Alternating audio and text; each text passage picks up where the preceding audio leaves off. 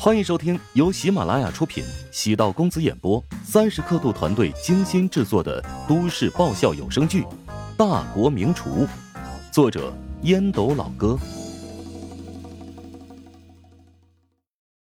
第三百六十三集。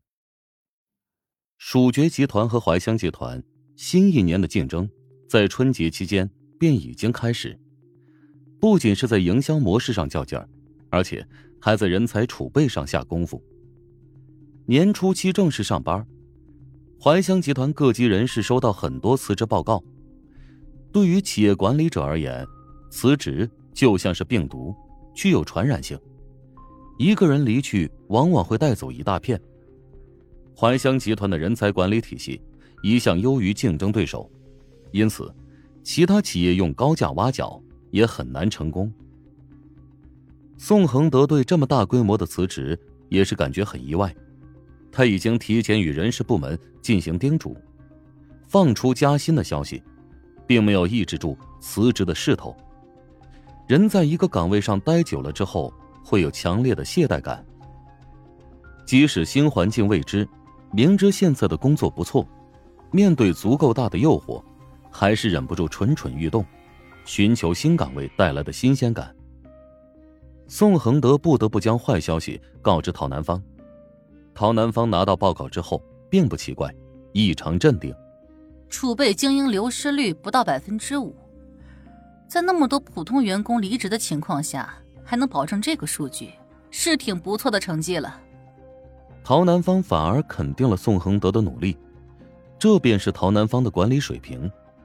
当危机到来的时候，不是一味的埋怨，适当的接力。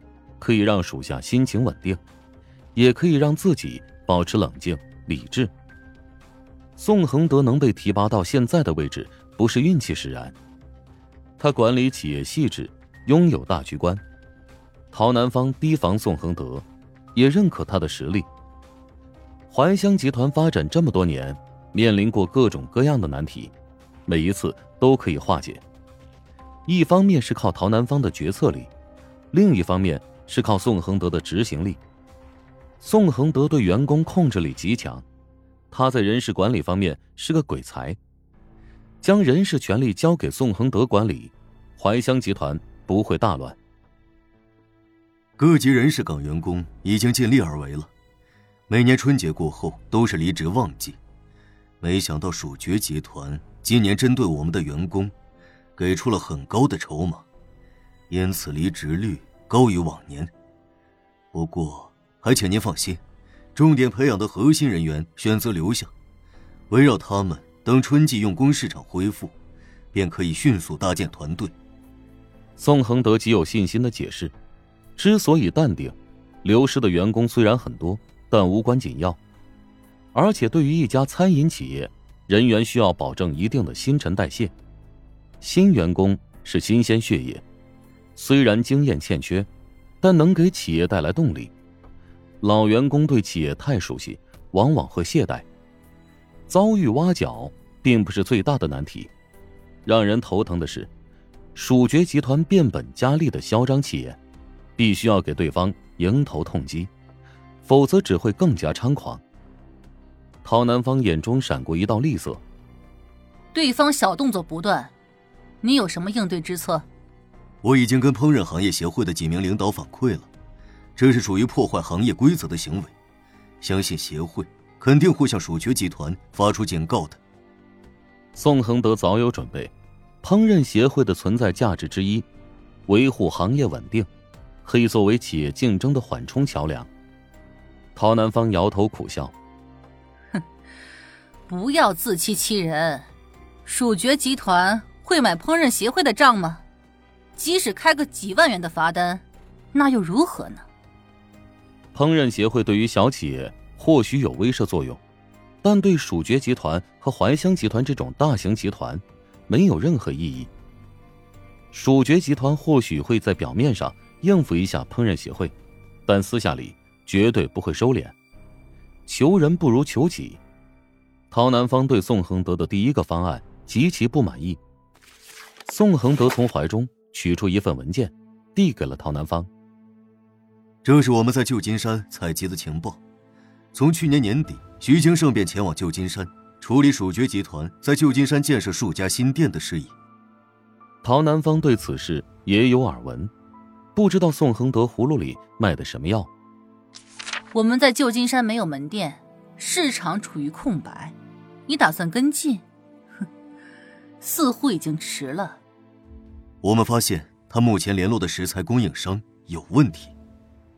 食材有问题，蜀爵集团会犯这么低级的错误吗？陶南方眼中露出惊讶之色。宋恒德将几份质检报告抽出来，递给陶南方。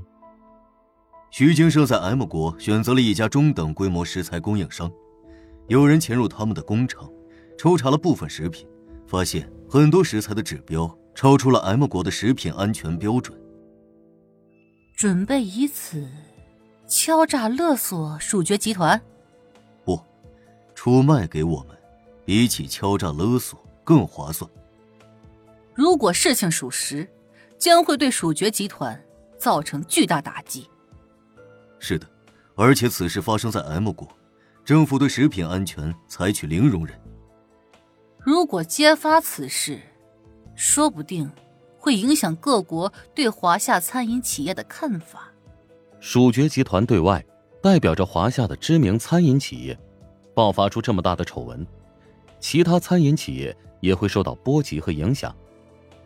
餐饮企业海外发展受挫，对怀香集团而言并非什么好事。